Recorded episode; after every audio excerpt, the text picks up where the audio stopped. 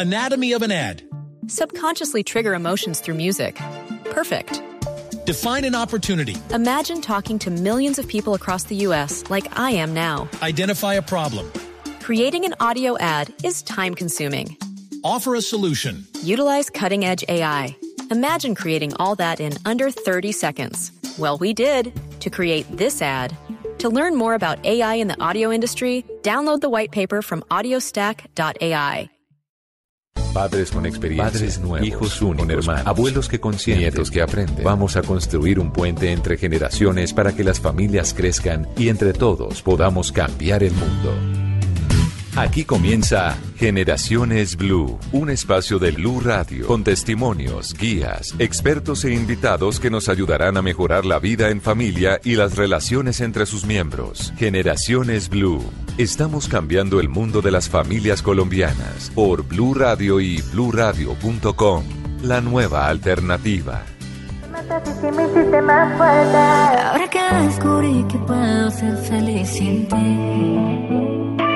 Has dado cuenta que extrañarme no te va a servir. Ya te dejo solo. Me falta mucho por andar y ya ni modo. Cuando me vuelvas a ver te va a gustar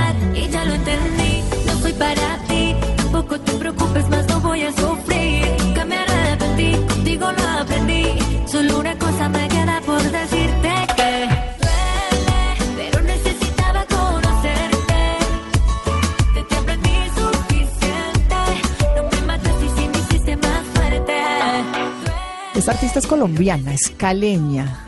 Es del 30 de octubre de 1992. Cantante colombiana, actriz, pero además ha sido muy reconocida desde muy, muy pequeñita porque incursionó en la televisión, en Nickelodeon, en una serie latinoamericana que se llamaba La Chica Vampiro, que fue bien exitosa.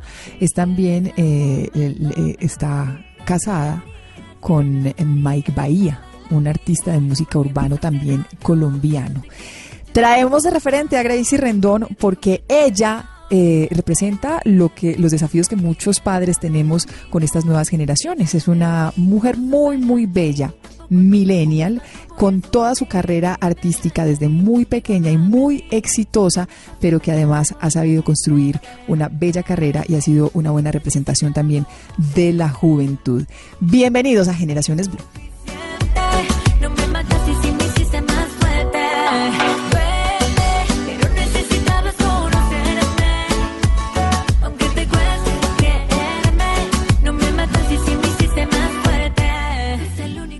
Generaciones Blue. Estamos cambiando el mundo.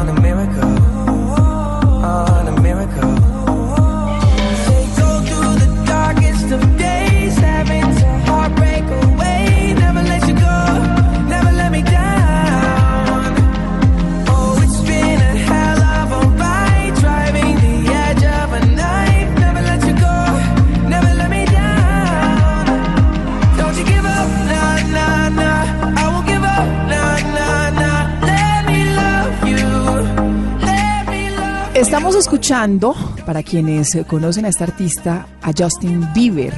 Él, un músico muy reconocido, con varias canciones y una trayectoria musical bastante brillante, muy joven, muy joven, tiene 24 años, es canadiense, a veces Vemos que todos estos artistas musicales nos vienen de Estados Unidos, pero este es canadiense. Se hizo a la fama precisamente a través de YouTube, de este tema que les vamos a conversar hoy.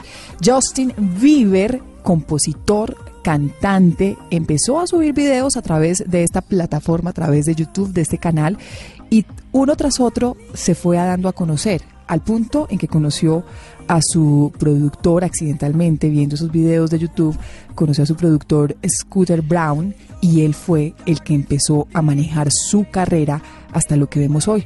Un artista con muchísimos reconocimientos, con muchísimos em, em, trofeos, si se vale decir así, de la industria musical en su bolsillo, pero que además no sirve de antesala para hablar del tema que tenemos hoy en Generaciones Blue, para hablar de los millennials, de los desafíos que tenemos nosotros, papás, en casa, con esta generación de la que tenemos tantas dudas, tantas preguntas, tal vez muchos mitos y tenemos algunas inquietudes. Y por eso nuestra invitada de hoy, Sandra Herrera, que es psicóloga vincular. Sandra, ¿qué tal? Sandra, ¿no? ¿O doctora, no? No, Sandra. Hola, Mónica, ¿cómo vas? Muy bien, Sandra. ¿Qué es ser psicólogo vincular, antes que nada? Es trabajar todo el ser humano en todas las relaciones, pareja, eh, hermano, noviazgo, matrimonio, todo, todo, todo, todo el tema relacional del ser humano. Bueno, entonces es perfecto para este debate que vamos a tener hoy, porque Sí, las dudas en torno a los millennials. Primero definir los millennials. ¿Cuál es esa generación? ¿De qué edad y hasta qué edad? ¿O de qué años a qué años? Bueno, está marcada eh, desde el año 81 hasta el año 2000, Ujú. ¿sí? Pero yo creo que ahí hay como unos colados también. Pero creo que los millennials son pues una generación con una habilidad cognitiva y habilidad social muy fuerte y saben cómo poner sus competencias a funcionar. ¿sí? Son personas que tienen, no tienen miedo, toman riesgo. En cambio nosotros los setentones hacia atrás, de alguna u otra forma somos un poco más cohibidos, más, tranqui- más eh, inhibidos, un poco castrados, ¿no? Por nosotros mismos. Y esta generación que es nuestros amigos, nuestros hijos, son gente con mucho más riesgo y sobre todo una capacidad de racionamiento y de abstracción. O sea, ellos son capaces de, de una idea volverla brillante rápido. Entonces, eso es muy chévere. Me llama mucho la atención, Sandra, esa definición, porque me he encontrado con muchos papás adultos de 70 para atrás, como usted lo dice, que, que cuando le preguntan por los millennials empiezan a hacer una descripción llena de dificultades desde la óptica de los adultos y desde nuestras generaciones, si puede contarse así.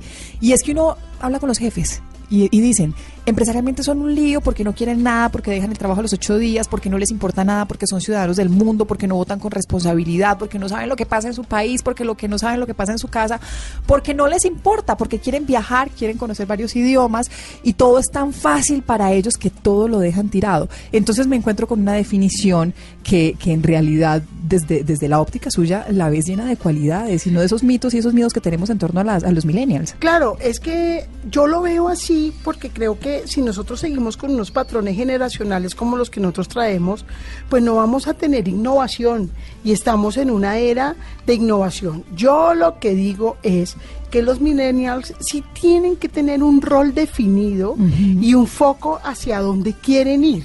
¿Sí? Y que hay unos estándares a los que nos tenemos que adecuar. De pronto, en las entrevistas que has tenido y de pronto los comentarios que has tenido, es que ellos rompen un poquito los esquemas. Sí. Entonces, al romper los esquemas, hay un tema como oposicional negativista y pasemos por encima de. Pero creo que si el millennials se trabaja con anticipación y las cosas claras, es muy brillante. ¿Cuál es el error que cometemos como papás frente a esta generación, frente a los millennials? juzgarlos. Es que el error de nosotros es el prejuicio. Nosotros arrancamos desde los prejuicios, entonces cuando nuestros hijos quieren volar un poquito, nosotros lo que queremos es enseguida cortarle esa ala y empezar a tener prejuicios sobre las acciones. Yo creo que es muy importante lo que yo te citaba ahorita, la anticipación es como, ok, yo te doy esta oportunidad, pero hay estos parámetros y no te puedes salir de estos parámetros, ¿sí? Sin castrar. Sí, porque yo pienso que lo que hay que rescatar en esta generación es la esencia. Nosotros nos dejamos apabullar un poco nuestra esencia. Ahora es que nos hemos vuelto millennials a los cuarenta y pico de años, pero de alguna u otra forma eso arrasa a que tú crezcas como persona y que tu parte motivacional todos los días tenga un, un enganche. ¿Cuál es el problema? De los millennials, digamos, eh, o la debilidad, yo no lo habla- hablaría como un problema, es que a veces inician y no finalizan. ¿Sí? Entonces, al iniciar y no finalizar, pues de alguna u otra forma tienden a ser abandónicos y rotan. Entonces, ¿qué pasa? Por ejemplo, papá es jubilado de una empresa 30 años. Entonces cuando yo le dije, papá, voy a ser independiente, o mis hijos le dicen, no, pap- eh, abuelo, es que aquí ya duré tres años en esta compañía, me voy a otra. Dice, no, mi hijo, usted tiene que jubilar ahí. No, Claro. esa es la parte donde esta generación va construyendo y quiere dejar huella, porque eso es muy importante. La generación de los millennials les gusta dejar huella. Uno, uno eh, pues como que trata de, de deducir de esta conversación, Sandra, que, que la diferencia entre estas generaciones está muy marcada. Obviamente todo tiene que ver, el desarrollo tecnológico, el acceso a la información, la facilidad de viajes. Nuestros papás no tenían la facilidad de viajar como los tienen ahora en temas económicos, llegar a cualquier parte del mundo, a cualquier rincón y soñar estar en cualquier parte del mundo. A ellos les queda más fácil que lo que le tocó a otras generaciones. Esa diferencia generacional se ha visto también entre otras generaciones hacia atrás o ahora es más marcada y por eso de pronto es un poco más difícil. No, yo creo que siempre hemos tenido diferencias. Eh, Si tú te pones a pensar, Mónica, tú has viajado más que tus papás. Sí. ¿Sí? Y yo pienso que nosotros como padres también les damos a ellos unos medios con, de mayor facilidad para que ellos lo cumplan. Pero creo que siempre entre generación y generación hay una diferenciación. ¿Cuál es el problema? Que nosotros no crecimos aprendiendo a aceptar la diferencia sino a juzgar la diferencia. ¿Sí? Entonces, ¿qué es lo que he aprendido yo de mis hijos? Yo tengo tres hijos, eh, 16, 13 y 3 años, Sí. y ellos me están enseñando a mamá, sal de tus esquemas rígidos y danos un poco la oportunidad a nosotros de enfrentarnos a los nuevos retos. Ajá. Entonces es muy importante es romper los padres el prejuicio para que los hijos realmente puedan enfrentarse a eso, pero siempre hay diferencia entre generación y generación, Mónica. Creo que de alguna u otra forma nosotros somos mucho más arriesgados que nuestros papás y nosotros somos mucho más arriesgados que nuestros abuelos.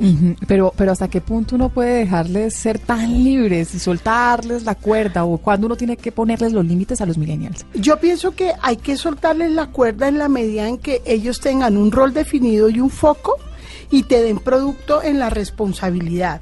Tú lo que no puedes volverte es un papá proveedor que le das todas las oportunidades sin caducidad. Yo digo que el mejor límite que el padre puede dar es dar oportunidad con caducidad. Él sí me entiende Sí, ese, sí, mensaje, sí, ¿no? Sí, sí. Eh, voy, a, voy a ir renombrando algunos de los mitos que he escuchado sobre los millennials. Si usted me dice si son mitos, son realidades o qué, o qué tantas certezas hay en torno a esta generación. ¿Son vagos? No son vagos, saben organizar su tiempo. ¿Cómo así? Yo pienso... eh, Les gusta ellos- sacar tiempo para Es vivir que y ellos disfrutar. son de atención selectiva y sordera selectiva. Entonces ellos priorizan. Lo que a mí me gusta va de primeras. Lo que no me gusta tanto, yo lo voy dejando atrás. ¿Cuál es el problema del millennials? Que coja poder en su personalidad y empiece a ser abandónico. Yo creo que ese es el mensaje que yo quiero dar. Es una vez tomen una meta, inicien y finalicen no la voten. Y lo otro, escuchar. Porque es que la experiencia también nutre esa generación. ¿Sí? Entonces llegamos a una compañía donde aparentemente están los dinosaurios, ¿no? Sí. Y, ah, no, esto no es, esto no es, no, no podemos anular porque esa experiencia también tenemos que coger. Entonces creo que vagos no son. Ajá. ¿Son ninis? ¿Ni trabajan ni estudian? Ah, ¿Los ninis? ¿Los famosos ninis? Sí, mira, eh, eh, ese fue- de hecho fue un tema que tratamos en otro programa, donde definitivamente sí hay una porción como en nuestra generación que se ha generado un, un, una, un síndrome del nini que es ni trabajo, ni, ni estudio, ni hago nada, pero creo que ahí hay un problema de padres también. Y es lo que hablábamos de los límites y de la oportunidad, tiene caducidad, Mónica. ¿Sí? Eso sí que me parece valioso. Pero creo que es muy importante no juzgar a toda la generación, Sí. sino que es una porción, como en nuestra porción también hay mantenidos. ¿Sí? Como en todas las generaciones, como siempre lo ha habido. Sí. Eh, ¿Son la generación más emprendedora? Creo que más que emprendedora es innovadora Sí. y son personas que tienen unas ideas muy chéveres Sí. y que las ponen a producir, pero necesitan un equipo que ayude a que produzca y mueva la motivación, porque ahí hay una debilidad y es que siento que exponen la idea, son innovadores, pero en la ejecución muchas veces nos quedamos porque puede haber tanto foco de tantas cosas que no le damos, eh, no centralizamos que queremos. No se casan. pues que yo creo que no estamos, todavía no tenemos la edad para juzgarlos porque no han, no han crecido al punto de decir que, bueno, al menos hasta ahora podríamos decir no se casan tan jóvenes, porque los millennials, los, los, los más viejos de los millennials tienen que 35, 36 años. Sí, es que yo sí les todavía aconsejo que se casen a los 35. o 36, que no cometan el error de nosotros. Sí, nosotros casamos a los 23 y empezamos a trabajar sobre esas edades Creo que es importante tener una madurez emocional, pero es importante que los millennials eh, no le den tanta prioridad al protagonismo y al crecimiento y al materialismo y al conseguir, sino que no olviden como ese anclaje familiar tan importante que es, porque si hay algo como los ninis, hay una porción en los millennials que es un poco evasiva y con miedo a enfrentarse a ese tipo de compromisos afectivos, ¿no? Bueno, eso también puede, puede ser. Eh, quieren trabajar desde la casa, a distancia. Ah. No quieren horarios. Ahí viene lo que hablábamos los dos, ¿no? Es como el esquema que son tan innovadores y son tan convincentes que pueden lograr unos acuerdos a nivel con sus jefes del famoso home office, que me parece excelente, sí, porque es calidad de vida. Sin embargo, tienen que tener una autodisciplina muy fuerte para poder lograr lo que quieren, sí. Entonces, pues hoy en día uno ve muchas personas que trabajan en eso y les va muy bien, pero fíjate que es la combinación de esa habilidad social, verbal y cognitiva lo que logra esto. Al final de cuentas, Sandra, podríamos decir que la responsabilidad de padres frente a esta generación, frente a los millennials, es la misma de todas las generaciones frente a sus hijos, ¿no? Es el acompañamiento, es saberlos escuchar, es no echarle la culpa a la generación, es que es culpa de la tecnología, es que es culpa del acceso informático al que tienen, es que es culpa de la formación de los docentes. ¿Estamos evadiendo como padres responsabilidades con la excusa de que es la generación? Sí, claro, eh, lo, lo, eh, es un prejuicio que estamos y estamos rotulando una generación pero si hacemos un análisis exhaustivo, todas las generaciones hemos tenido los mismos los mismos problemas, pero estos tienen tecnología. Entonces, ¿qué es lo que hay que hacer? Trabajar la tecnología, pero con límites. Hay que trabajar la parte familiar, los anclajes familiares, que no solo el éxito es innovar y mover masas, sino también yo como persona, cómo me nutro, ¿sí? Porque a veces tenemos unos trabajos súper exitosos y ganamos millones, pero nosotros como personas, ¿qué estamos ofreciendo? Sí, entonces yo creo que ahí es donde debemos entrar como papás a fortalecer esos anclajes de los valores que definitivamente la gente hoy en día está otra vez retomando porque son importantes, pero sobre todo ese nivel de compromiso que debemos tener y de responsabilidad, porque si nosotros tenemos un trabajo donde movemos gente y mandamos mensajes a diarios a, a una generación, nosotros tenemos que ser muy responsables en lo que nosotros estamos lanzando. Hay una socióloga estadounidense eh, que describe a los millennials como la generación boomerang, ¿no? Como la generación Peter Pan. Dice, ella dice que, que, ha percibido en ellos una tendencia, primero, a demorar algunos ritos de paso a la edad adulta por periodos más largos, lo que hablábamos, hacíamos referencia, por ejemplo, del matrimonio ella lo hace en comparación con generaciones anteriores y tiene otra referencia, dice que los miembros de esta generación tienden a vivir con sus padres por periodos más largos que las generaciones anteriores. ¿Está de acuerdo usted con esta teoría? Creo que sí hay un síndrome de no querer crecer y hay un síndrome de, de Peter Pan, pero creo que los padres tenemos un juego o un rol muy definido ahí es que si mi hijo está siendo exitoso y trabaja desde mi casa, pues mi hijito vaya busque su casita y vaya se organice porque hace parte de la de su crecimiento y de su integridad como profesional. No importa cuál sea su profesión, pero sobre todo que maneje una coherencia y una integralidad en todo lo que hace. Y finalmente, Sandra, para ir cerrando este tema de los millennials, yo sé que hay un montón de dudas y un montón de temas pendientes y de, y de inquietudes, pero la generación eh, que sigue, la que viene después de los millennials, los centennials. El desafío va a ser mucho mayor. Es la generación que ya está creciendo, a la que nos vamos a tener que enfrentar, ya, a la que ya nos estamos enfrentando. Lo que pasa es que de pronto no diferenciamos entre millennials y centennials. Es que, ¿cómo es posible que una niña de tres años coge un celular y sabe cómo rechazar un mensaje? Eso es un chip, ¿sí? Eh, yo leí algunas teorías eh, que dicen que hoy en día los hijos vienen con la carga del papá, la mamá y de lo que uno hace potencializada. Entonces yo, yo pienso que lo que hay es que dirigir a los hijos a todo, pero con una integridad única como personas. Creo que eso es muy, muy, muy importante. No importa si son millennials, si son centennials, si somos dinosaurios, la guayaba, no importa. Lo más importante es que nosotros nos redireccionemos a ser seres humanos íntegros y buenos, que lo que demos sea bueno. Sí. No importa si somos qué ¿Qué generación. generación? Exacto. pues Sandra, qué rica esta conversación. Vamos a continuar hablando eh, en unos minutos eh, también con, con un invitado especial que tenemos, porque a nosotros aquí nos gusta en Generaciones Blue tener testimonios. Vamos a hablar con un youtuber. Eh, a propósito de, esta que parece ser la carrera que, le- que les queda a ellos o la opción que tienen muchos de, de nuestros hijos de esta generación millennials y centen- centennials que ven todo a través de lo digital, a ver cuál es su apreciación. Entre tanto, un artista muy colombiano, muy millennial, yo no sé si alcance el centennial, Maluma y muy reggaetón, que también son los, los mensajes musicales que les están llegando a nuestros jóvenes. Sabes que no nos conviene que la gente sepa lo que ambos tenemos. Que comemos de una fruta prohibida, nos encanta y lo sabemos.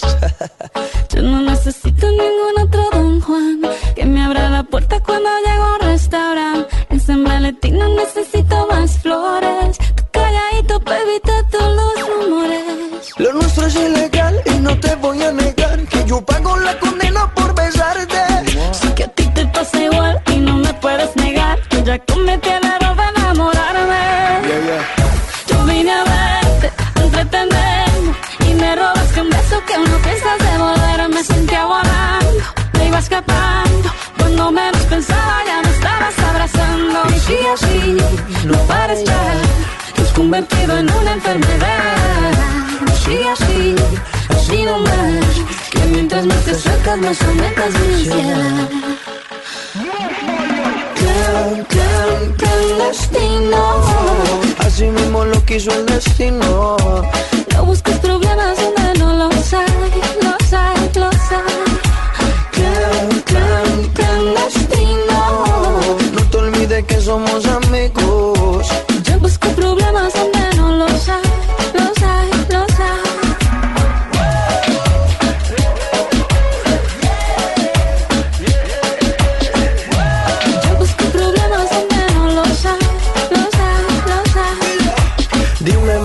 Porque yo no entiendo la necesidad. De vernos a solas y matarnos en la oscuridad. Tú te vas y mi cuerpo aquí sigue pidiendo más.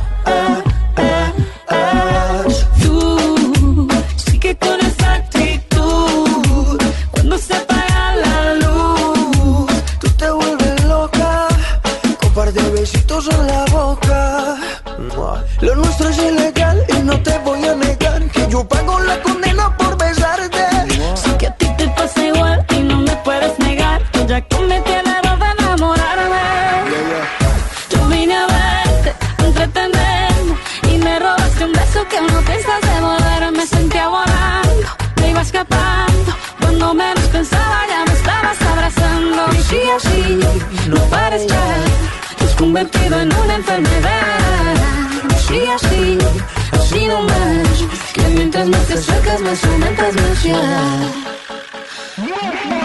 Clan, clan, Clandestino. Así mismo lo quiso el destino. No busques problemas donde no los hay, los hay, los hay. Clan, clan, Clandestino. No te olvides que somos amigos.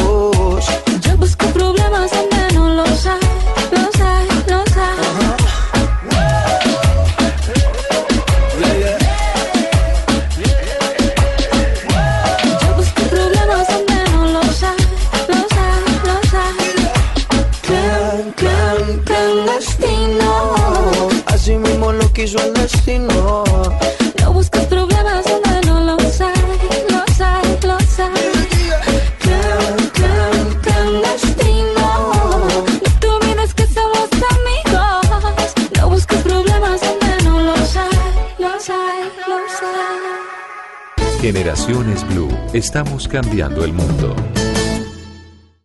Generaciones Blue. Estamos cambiando el mundo. Limpia, arregla, uno recoge, trae, lleva y aquí se sigue viendo todo como un muladar. Porque es que no ayuda. Buenas. Y mire toda la hora que llega. Pero en mis tiempos se saludaba. ¿Sí? Toma saludo, toma su saludo. con un amigo. Buenas. ¿Cómo está? Ah, todo bien, todos. Muchacho, ¿cómo?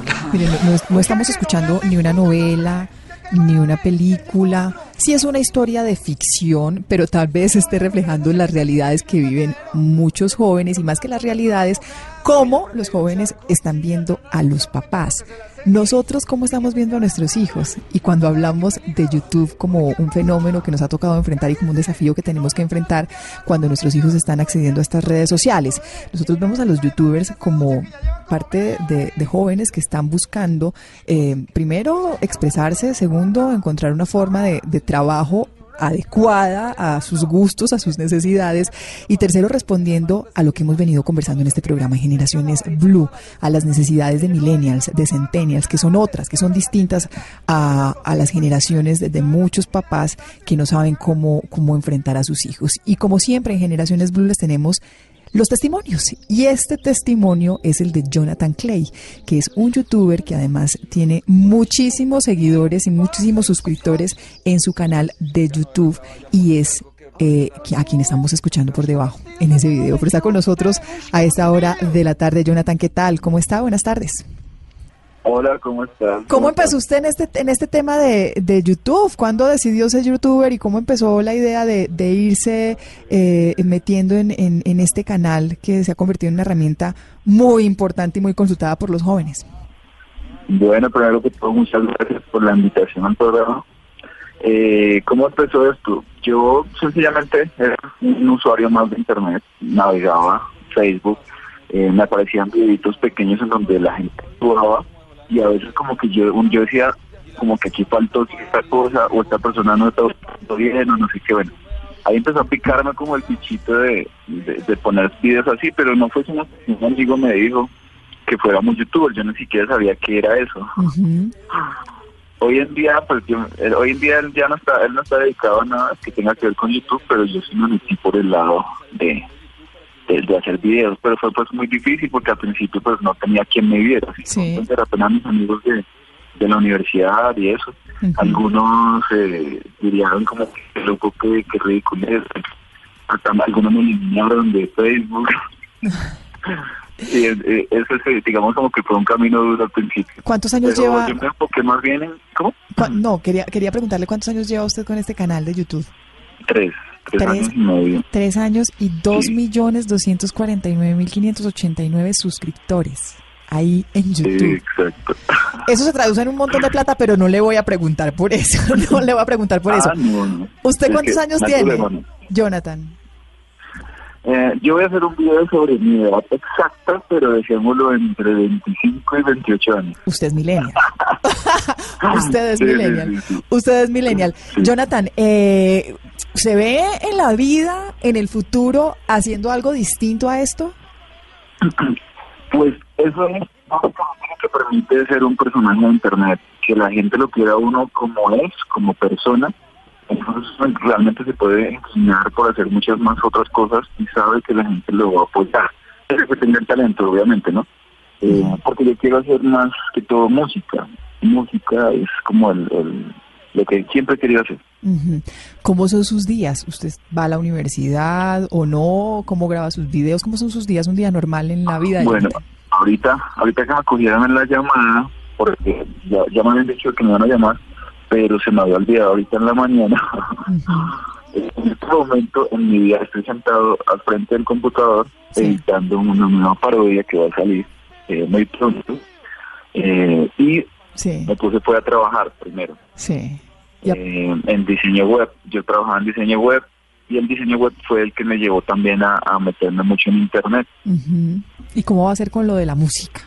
Bueno, de hecho, con la persona que trabajo que se llama José, eso nos ayuda a producir eh, lo que es la parte de audio. Sí. Digamos, hizo una parodia de Shakira y Maluma, Ajá. que actualmente ya tiene 163 millones de visitas en YouTube, siendo la parodia más vista del mundo en YouTube. Eh, él la produjo, mi amigo, y nosotros nos conocimos fue por la parte musical, porque estábamos es que formando una banda, pero finalmente resultábamos pues trabajando en, en. Entonces poco a poco yo creo que se va a poder ir metiendo, ahorita hay una, un video que hacen los youtubers que se llama Roast Yourself Challenge, que es como tomar todos esos comentarios negativos que le hacen a uno y formar una canción. Entonces por ahí también puedo ir, irme metiendo, además de las parodias, ¿no? Además de las parodias que me imagino que van a estar ahí siempre, pues eh, Jonathan, pues felicitaciones porque la verdad eh, ha sido un éxito, eh, eh, pues su canal es un éxito con, con tantas suscripciones, con tantas reproducciones y bueno, y, gracias. gracias. por permitirnos conocer un poquito de, de la vida de, de un youtuber y de cómo y de cómo ven ustedes lo que lo que lo que pueda pasar con, con sus vidas, con sus di- con su día a día, porque porque lo que hicimos en este espacio, Jonathan, es hablar de esos desafíos que nosotros tenemos como como papás, porque a veces como que satanizáramos también a quien está ahí en las redes sociales, a quienes están ahí en, en estos canales de YouTube. Y he visto también que a través de sus historias también hay una forma en, en cómo interpretan la relación eh, de ustedes con sus papás en el, en el día a día y en la cotidianidad. Bueno, pues eso fue algo que me di cuenta poco a poco, porque yo empecé a hacer esto simplemente por, por humor, porque me parecían cosas graciosas. Yo en la universidad era como, como al que buscaba para que imitara a los profesores y bueno, y pues hacerlo así. Y un día dije, bueno, voy a hacer un video como en situaciones de la mamá y planteé una mamá, un personaje la mamá, que, que es el que ustedes están escuchando por ahí gritando. Sí. Eh, este personaje pues fue basado un poquito en mi mamá, un poquito nada más. Porque está aquí mirando, no mentira. Pero, pero bueno. Y entonces, ¿qué pasó? Yo los empecé a poner, empezaron a tener pues millones de reproducciones, la gente empezó a escribirme. Ese día que puse el primero, porque yo, había puesto uno, le fue bien, pero luego ya puse uno como más serio, como ya que el personaje estaba más estructurado. Mi mamá lo vio y, y me dijo, ay, usted subiendo esas cosas y burlándose de uno, ¿no? Me dijo así, seria, y se fue, ella, ella estaba ese día brava, hasta que por la noche el video pues tenía muchas reproducciones y muchísimos comentarios, y ella ya vino otra vez aquí a mi, a mi cuarto y me dijo, todavía contenta, me dijo, oiga, pues yo viendo esos comentarios yo me di cuenta que yo no soy la única loca, me dijo así. Entonces ya desde ahí como que aceptó. O sea que su relación, yo- su relación con su mamá es- está perfecta, no tiene ningún problema. Exacto, no, incluso mejoró porque ella se calmó, pues para no parecerlo a los videos, pues se calmó. Eh, y bueno, y, y realmente como que eso influyó en muchas personas y muchas personas empezaron a decirme lo mismo. Oye, mira que yo tenía una relación con mi mamá un poco, un poco dura, un poco fría, pero pues a- además, perdón, pero a partir de que empecé a ver videos, pues empecé a darme cuenta de cositas que yo no entendía de ella y ella se empezó a dar cuenta de cositas que no entendía mías, entonces hubo como un arreglo en la relación que teníamos. Entonces yo pues empecé a ver todos esos comentarios y, y dije, oiga, pues verdad que es una labor social también. Nunca lo vi así, no parecer como que lo planteé como para ayudar a la gente, no. Simplemente se fue dando y pues es gratificante que la gente le, le diga a uno eso, ¿no? Sí. Que mejoraron sus relaciones con sus padres y también con sus hijos, porque Sí. muchas mamás son las que me paran en la calle también. Venga, eh, es que mi hija lo ama, no sé qué. Y, y es una niña chiquita que, que está toda tímida, pero la señora termina tomándose la foto conmigo, Ay, qué bueno. eh, pidiéndome bueno. un saludo. Qué bueno. No, qué bueno, qué bueno, qué bueno que además esta, qué bueno que además esta experiencia nos, nos sirva, esta entrevista nos sirva para mostrar que, que puede ser un, un canal o un medio de acercamiento en vez de, de ser un medio de, de, de diferencia y de distancia entre papás e hijos. Jonathan, gracias. Gracias por, por su tiempo y por contarnos su historia. Bueno, y gracias a ustedes por la invitación de nuevo, en serio que quedo muy agradecido y cuando quieran de nuevo por aquí estaré pendiente. Seguro, seguro que lo buscamos, Jonathan. Gracias, feliz tarde. Bye. A esta Esta es, la, esta es la canción, ¿no? Esta es la canción, Sandra, de la que él estaba hablando. Continuamos en, en Generaciones Bruno, seguía acompañando Sandra, que es, es psicóloga vinculante. Vincular. Vincular. ¿Qué vincula? psicóloga vincular, Sandra Herrera. Sandra, eh, ya escuchamos a Jonathan, ¿no? Nos estaba contando desde su experiencia. Ya hablamos de la cantidad de suscriptores y ya ustedes saben que esos millones de suscriptores significan un salario fijo mensual o quincenal, pero significa un ingreso y muy bueno para este tipo de jóvenes. Pero me llamaba mucho la atención la conversación que teníamos con Jonathan, varias cosas. Una de esas, que al principio la mamá veía como una amenaza los videos que le estaba haciendo, porque se sentía representada, pero burlada. Y después vio que era un mecanismo para acercarse a su hijo. Al final no fue ningún inconveniente en su relación. Sí, hay algo que, que me llama la atención de Jonathan y es como esa sencillez y esa autenticidad con que él habla, cómo inicia él su proyecto, ¿no? Porque él lo inicia como algo casual, ¿no? Y después él empieza a darse cuenta, primero, del talento que él tiene, porque tiene que tener talento, y segundo, cómo ayudó a a organizar las diferencias con su mamá y acercarse y cómo ha ayudado también a otras personas para, para que tenga una mejor relación. De hecho, eh, mi hijo me mostró ese video del chantaje emocional la primera y dije, eso es lo que usted se la pasa viendo. Y ya después nos sentamos los dos a mirarlo y pues nos reíamos del tema y lo que hizo fue un momento como de clic con mi hijo para reírnos porque es adolescente y tiende a romper bastante, pero creo que la intencionalidad de él va bien porque él ha ido dándole un viraje a su a sus parodias ya con un fin social de llevar un mensaje, eso me parece chévere. Me pareció también destacable de, de, eso que dice, porque uno ve sus videos y son, sí es una burla la relación que tiene con sus padres o con su mamá en este caso, pero pues al final es sacar también buen provecho de eso y ver cómo nos están viendo a nosotros. Ahora bien, Sandra, em, un youtuber, lo hablábamos hace algunos minutos, una cosa es que su hijo llegue y le diga, mamá, quiero estudiar derecho. Y otra cosa es que su hijo llegue y le dice, mamá, quiero ser youtuber ahí es donde a nosotros nos toca hacer el quiebre, ¿no? Ahí es donde a nosotros nos toca decir, bueno, ¿cómo te acompaño, cómo te respaldo en estas cosas y cómo no nos asustamos y cómo no es, te castigo, te quito el computador, no te dejo entrar a internet, solamente tienes una hora, sino que puedo convertirlo en una fortaleza también. Es el mundo que les tocó vivir y son oportunidades distintas, muy distintas a las que nos tocó a nosotros, tal vez. Sí, ahí es donde nosotros tenemos que tener claro de erradicar el prejuicio y si él tiene la habilidad, darle la oportunidad que ensaye y lo haga. Porque fíjate que Jonathan nos dice eso, yo arranqué con uno y la cosa funcionó.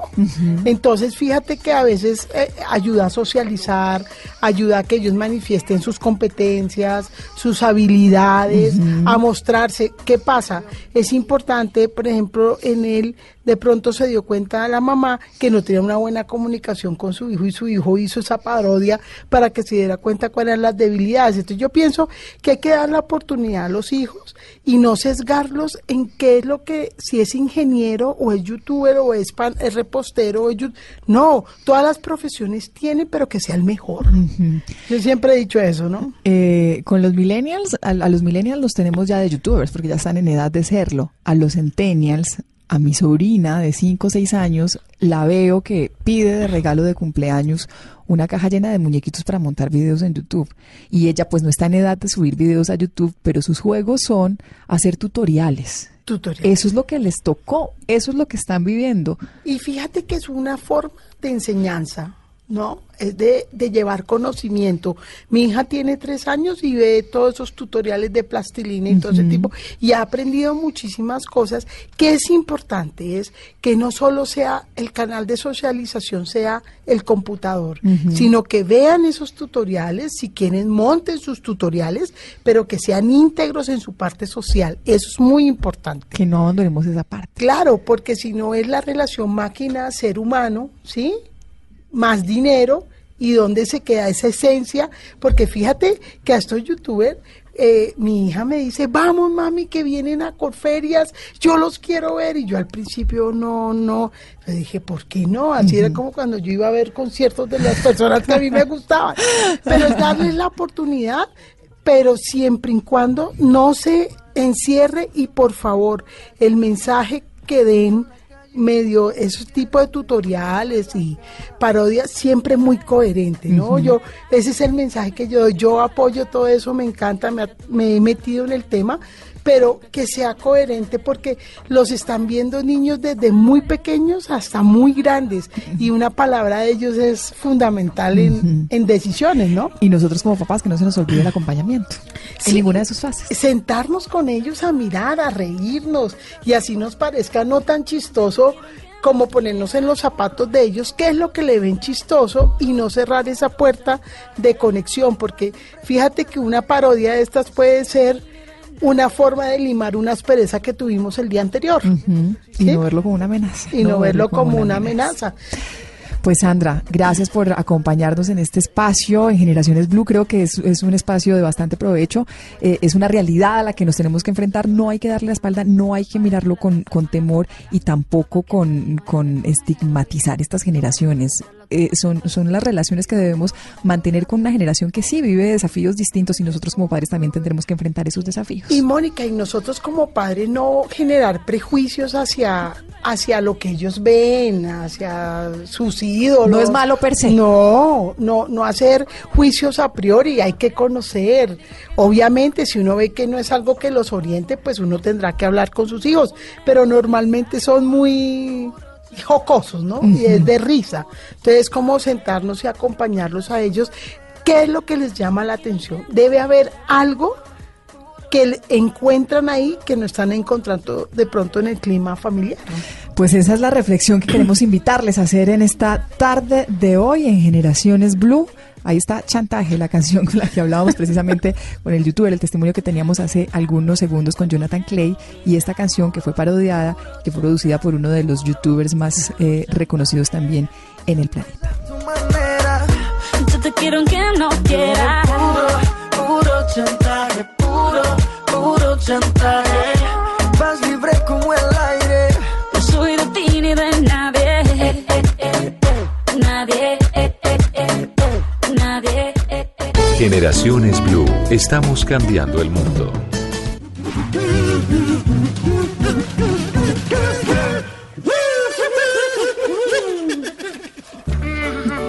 Bueno, escuchen Hola, esto. ¿Estás listo para ir a jugar? Ay, no, no quiero jugar. ¿Qué? ¿No quieres jugar? Pero si es lo que más te gusta en el mundo.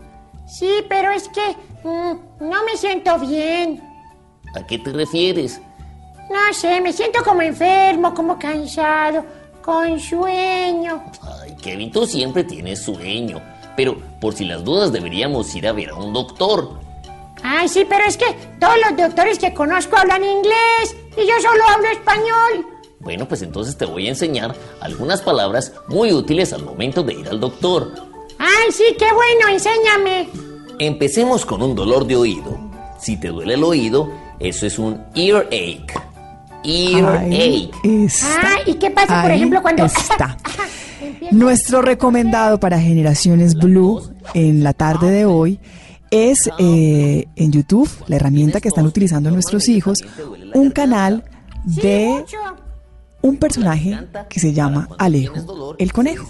Y Alejo el Conejo habla inglés, sabe inglés y les enseña inglés.